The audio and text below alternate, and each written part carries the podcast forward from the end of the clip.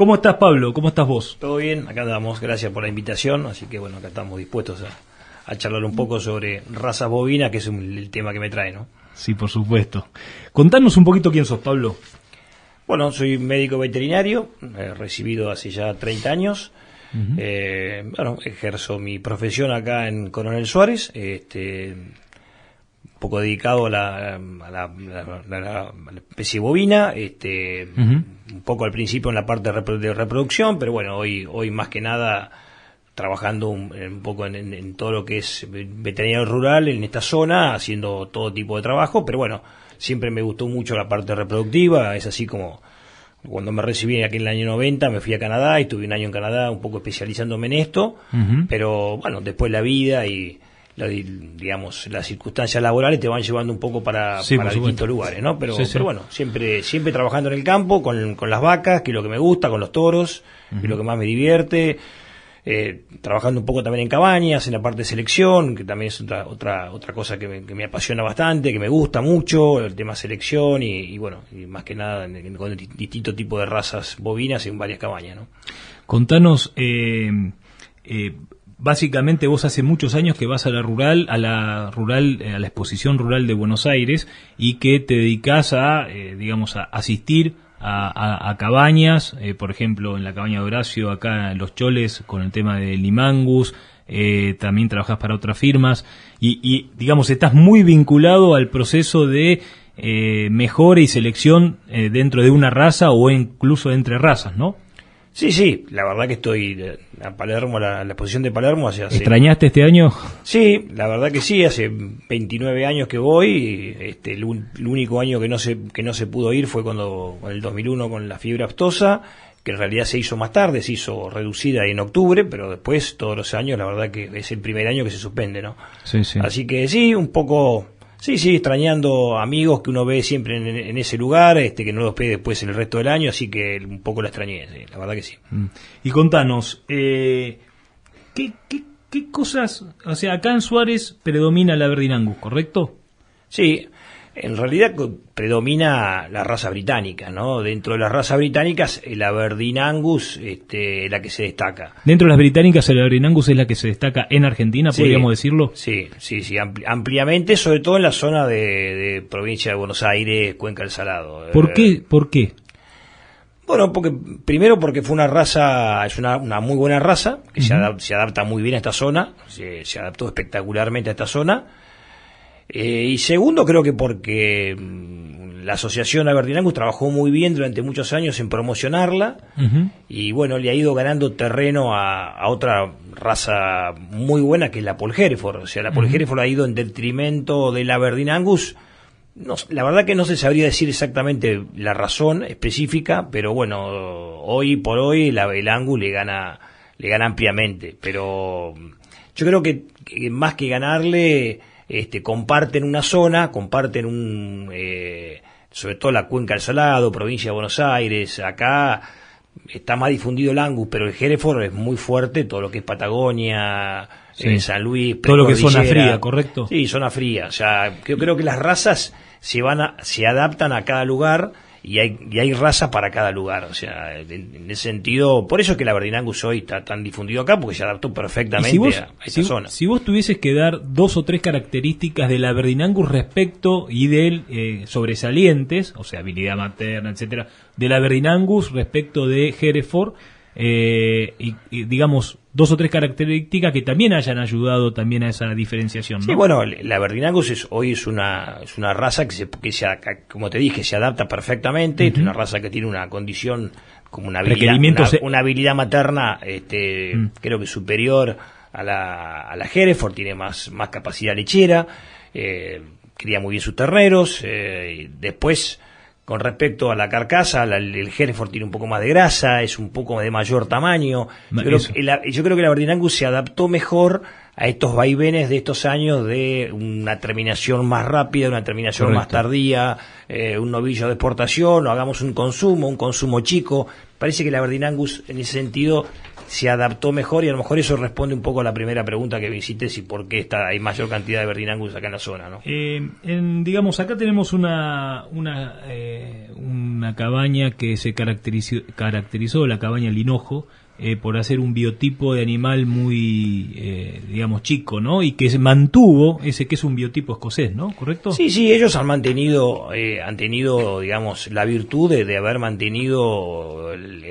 un, digamos, un, origen de sangre escocesa en, en, digamos, en su cabaña que no la han, este, digamos, no la han, no le han cruzado con otras, con otras líneas de sangre americanas, llamémosles así, por ejemplo, que es lo que más se está usando hoy por hoy, este, ellos mantuvieron una línea escocesa de un frame chico, un frame moderado a chico, que bueno. Pero en su momento tuvieron alguna, cuando el, el, Angus con el New Type fue una, a, una, a una performance más grande, a un, a un digamos, un animal más grande, ellos tuvieron que persistir y creo que después se volvió a ese lugar, ¿no? Se volvió a adecuar el tamaño del animal. Sí, sí, en la, década del 80 hubo, un boom por el New Type de, en agrandar el, tipo, el, frame, del frame de, los animales y bueno, ellos quedaron un poco atrás, pues tenían un frame chico, pero tuvieron creo que la, la, la, habilidad o la, virtud de poder de mantener en su línea y hoy es una cabaña altamente reconocida en todo el país este, y, y los cuales los remates que ellos hacen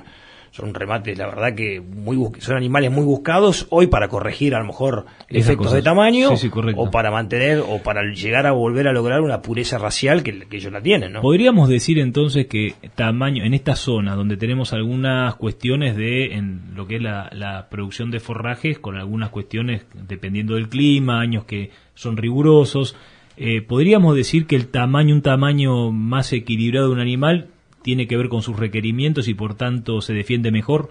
Sí, sí, por supuesto. No, no, tal cual. O sea, uno, a mí me han hecho muchas veces la pregunta de decís, este, ¿y, vos, ¿y vos qué raza tendrías?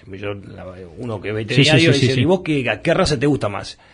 Y la verdad que para contestarte esa pregunta debería ser, mira, yo tendría la raza que mejor se adapta a mi sistema productivo o al lugar donde yo estoy criando. O sea, hoy la verdad que si estaría acá en provincia de Buenos Aires y haría, no sé, a lo mejor un consumo rápido, chico, a lo mejor me quedaría con un Limangus, que es una raza que anda, anda perfectamente, también es chica, puede ser también una Berdinangus de, frame moderado, eh, podría estar usando alguna algún cruzamiento con, con, con el Jerez o buscar un careta. Eh, cruzamiento industrial sería, ¿no? Sí, sí, cruzamiento. Sí, sí, buscar un cruzamiento directo porque para vender un F1, este, que eso sería, la verdad que hoy en, Argentina eh, no es que se tire miedo, pero se usa muy poco el cruzamiento. La verdad que eh, en otros países este, el cruzamiento industrial, como vos le decís, cruzar con otras razas, es muy se usa mucho. Este, buscar ese vigor híbrido de, de ese F1, la verdad que se usa muchísimo. Acá nosotros nos cuesta nos cuesta mucho cruzar este, hace muchos años se usaba mucho el, el careta el Hereford por por Angus y hoy se ha dejado de usar este hoy se, se, nota. Se busca más este un Angus puro o un Hereford puro en vez de buscar un careta que la verdad que se, se da perfectamente y puede darnos un novillo un poco más pesado un poco más grande del rápido engrasamiento que la verdad que uno sí lo que, lo que está buscando para poder llegar un, a un novillo más pesado ¿no? y más mayor valor. Pablo Hablaste de, recién de un frame moderado. Eh, primero expliquémosle a la gente que frame es el, tamaño del animal, o la, carcasa sería. La palabra que no me salía. Frame, el frame es una medida que se saca con una con la altura a la cadera del animal a cierta edad, en general a los 18 meses de edad se, se mide a la, a la altura de la cadera, se hace con una fórmula, se mide el frame, que es un valor, que es de 1 a 8 o a 1 a 10. En general, la hacienda que uno tiene acá en esta zona va de un frame de 3 a 6 o a 5. Eh, la mayoría es un frame 4, 4 y medio, 5, no más que eso, ¿no? Y cuando hablaste de un frame moderado, estás hablando de... Un 4. Un 4. Sí, es un, es un frame normal, es un frame de una, de una vaca hoy de 480, 500 kilos, 520 kilos, que te va a dar un novillo este, de 420, 430, 450 rápidamente. Contame, Pablo, eh, aparte de estas dos razas, que son las propias de la región pampeana, donde estamos, eh, las más comunes, viste que, y después vamos a hablar un poco de, otras razas, eh, digamos, también híbridas, por así decirlo, obtenidas, por ejemplo, la de, la de el, Limangus. Eh, viste que en las exposiciones rurales, en el, furor del norte del pasto eh, y de, digamos, de alguna manera la ganadería en el norte, hace que los valores, por ejemplo, de las, de las razas que se han generado en cruzamientos de Angus por Brahman, Brangus, o de Angus por Bradford, Bradford pero básicamente lo más importante es Brangus. Eh, contanos, ¿por qué esa diferencia de valores? Y si querés contarnos un poquito qué se logra con esa raza, ¿no? ¿Cuál es el objetivo de cruzar un, animal Brahman, un animal cruza índica, con un británico, ¿cierto? Sí, lo que tú te decías un rato, este, que uno busca la raza para cada región o para cada zona. En el norte del país, con condiciones climáticas extremas, básicamente de calor, eh, mucho mosquito, garrapatas, este, bueno, un montón de, situaciones que no tenemos acá en la región pampeana, uno necesita un animal un poco más este, rústico, un poco más este, aseusado, eh, y, bueno, de eso, por eso es que se empezó a cruzar el Angus o el Hereford con razas cebuinas, como puede ser el Brahman o el Nelore. O el Nelore. Eh, esas dos razas hoy que se usan que, se usan mucho en Brasil, este, acá se empezó a cruzar, por supuesto en Brasil también, con, con Angus y con Hereford, buscando el Brangus y el Bradford. Hay distintas fracciones, uno puede tener un Angus media sangre, un 3 octavos, un 5 octavos. Lo más común que hoy se usa en el norte es un 5 octavos. O sea, 5 partes sangre cebú, 8 partes, eh, de 3 partes este, Angus o Hereford. Es lo que más se usa hoy en el ¿Y ahí también la que más ha predominado es Brangus respecto de Bradford?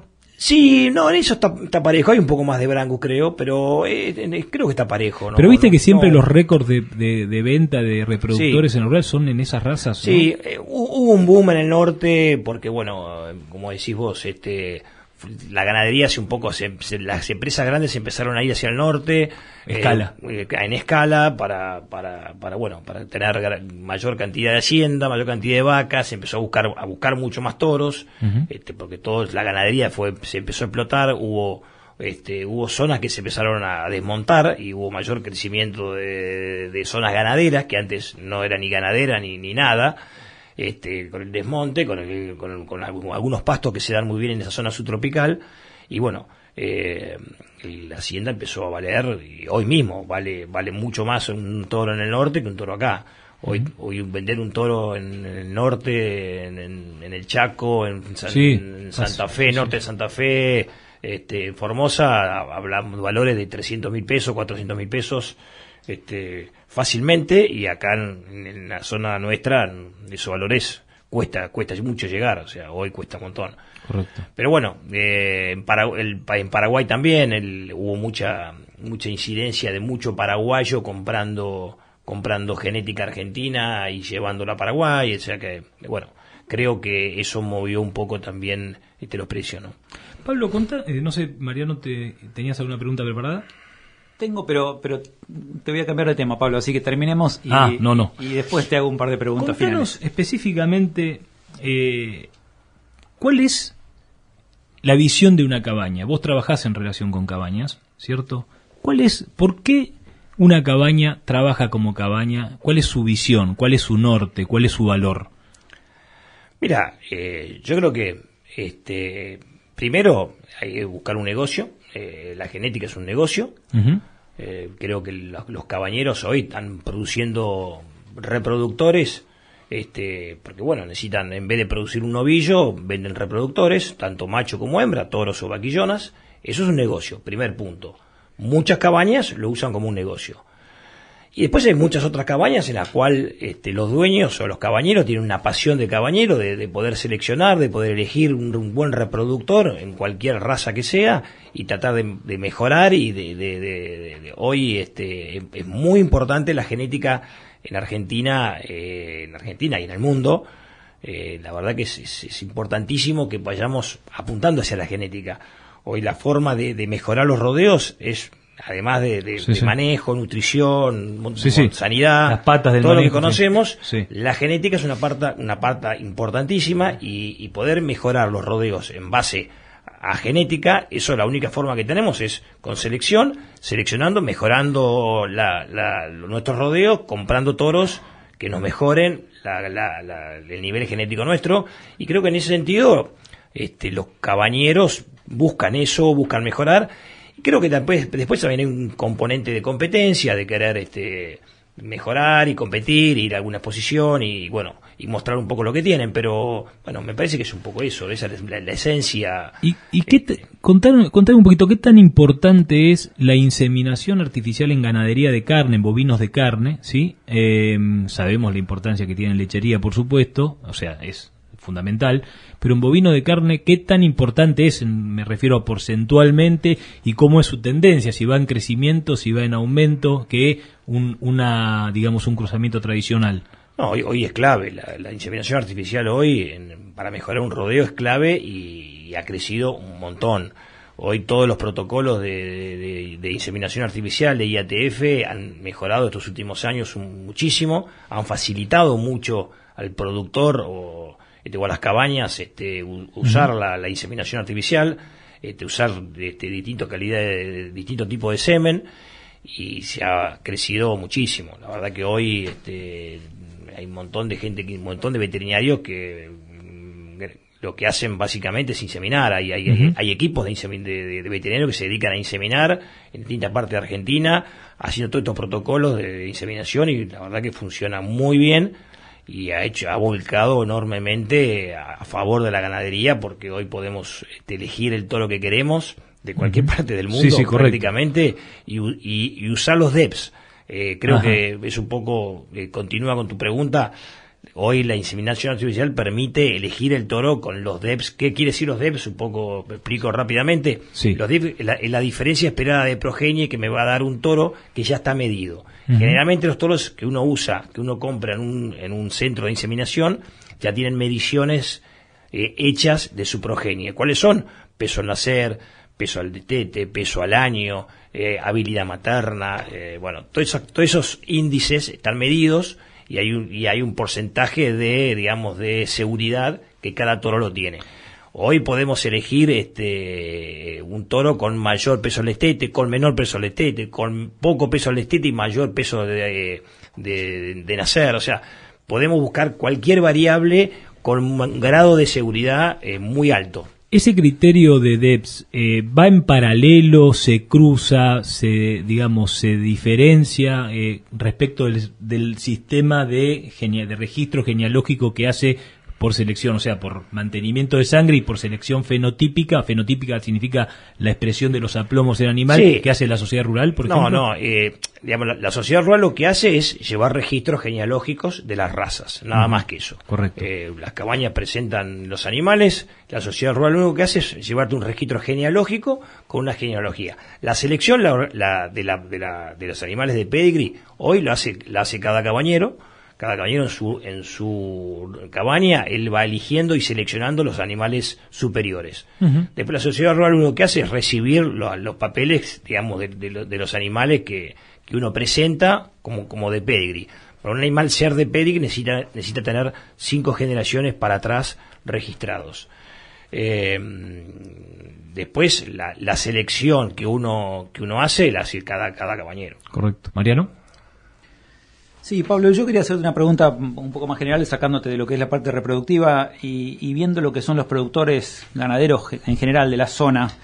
Si tuvieras que darle uno o dos consejos para mejorar la sanidad o, el manejo, de acuerdo a lo que vos ves, y sé que andás mucho por toda la zona. Eh, y por el sur también, ¿eh? Trabaja mucho en el sur también. Y por el sur también. No sé si llega la radio al sur, pero, pero Pablo llega.